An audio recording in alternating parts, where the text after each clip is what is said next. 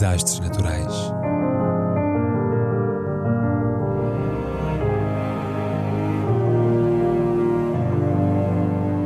Por António Araújo.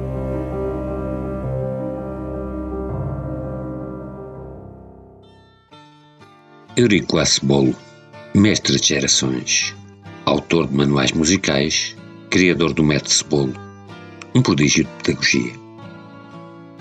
Como todas as grandes histórias de quedas e renascimentos, a biografia de Eurico Augusto Cebolo, ora desfeita em vento, atravessou abismos fundos, o embate de um caminhão em 1975, que lhe ceifou o primo e a carreira de concertista, a perda de teres e haveres a quando do fim do Império. Mas alcançou também os fulgurantes cumes da fama, atestada por prémios inúmeros e por uma obra vasta de 61 títulos, que em tempos áureos chegaram a vender-se à razão de 50 mil exemplares ao ano, Japão inclusive.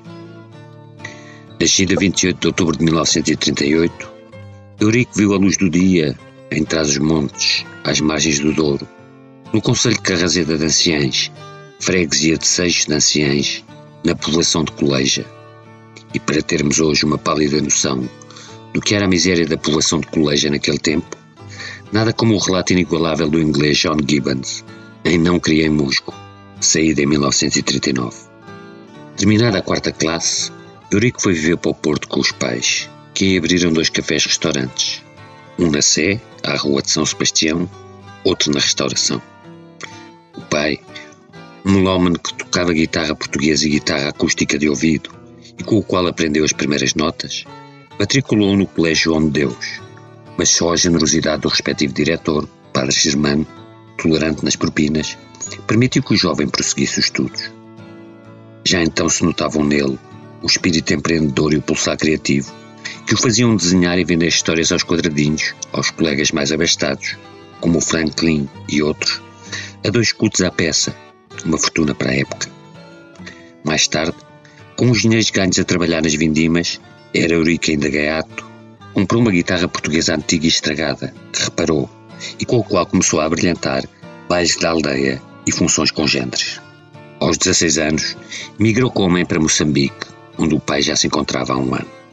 Viveu em Lourenço Marques de 1954 a 1975 e aprendeu a tocar acordeão com um professor italiano seu amigo, Carlo Genzi. Ao fim de um mês, largou as aulas e passou a dá-las. Fazendo-se também compositor e autor de diversas músicas para as orquestras do Rádio Clube local.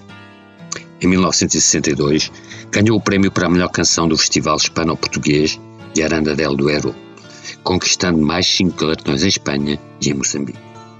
Teria ainda seis vitórias em 11 participações no concurso da Grande Marcha de Lisboa, nas festas de Santo António, a última das quais já em 2000.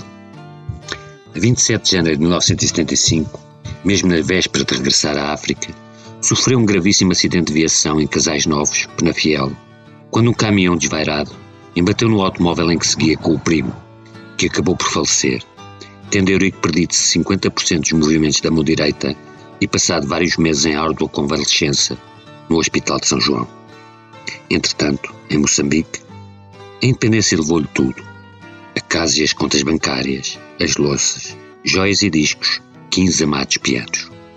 Interrompida abruptamente uma promissora carreira de concertista, dedicou-se ao ensino da música através de dezenas de manuais de enorme popularidade, como Guitarra Portuguesa Mágica, a obra-prima, 1976, Órgão Mágico, Piano Mágico, Método Mágico, Cavaquinho e Viola Braguesa, Teoria Mágica Musical ou Tocar Bandolim, tudo em edição de autor, com capas de antologia. Ao longo de décadas, e graças ao método Cebolo, prodígio de acessibilidade, milhares de alunos de todo o mundo puderam iniciar-se na música e até, com jeito e empenho, aprender a tocar um instrumento sonoro, ou vários. Além de autor de livros de sucesso de pedagogia musical, desenvolveu extensa produção romanesca, iniciada aos 16 anos com O Cruz de Fogo, obra nunca dada à estampa, mas que, segundo o autor, começa no dia da morte de Cristo e termina na morte de Nero.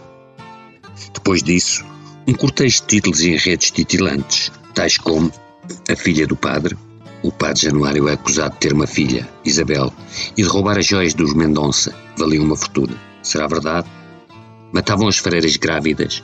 Irmã de Maria Teresa, a freira mais linda do convento das cristianas, descobriu que ali havia um terrível mistério.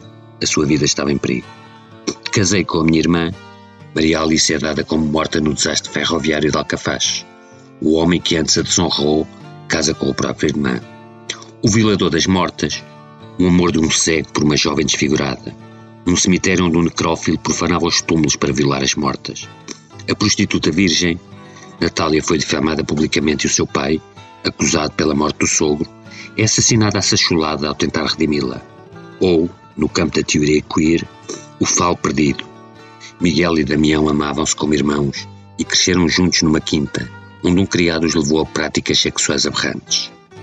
Sempre rejeitou, porém, o epíteto de escritor erótico, dizendo que os títulos das suas obras eram agressivos apenas para serem polémicos, cabendo agora à academia e à crítica ajuizarem da consecução de tal intento. A internet ameaçou-lhe o magistério e o negócio, com um declínio acentuado nos alunos e nos manuais e instrumentos vendidos. Um filho adotivo, Mustafa, natural do Senegal, país onde financiou a construção de uma escola para 40 alunos, tinha uma lógica de música na Invicta, a Musicarte, à Rua da Boa Vista, número 80. Morreu Cebolo no Transato 17, aos 83 anos, sendo a sua vida metáfora da terra onde nasceu e à qual legou obra abundante, sonora e útil, de indiscutível relevo prático. Para ele, pois, uma furtiva lágrima, ou mesmo duas.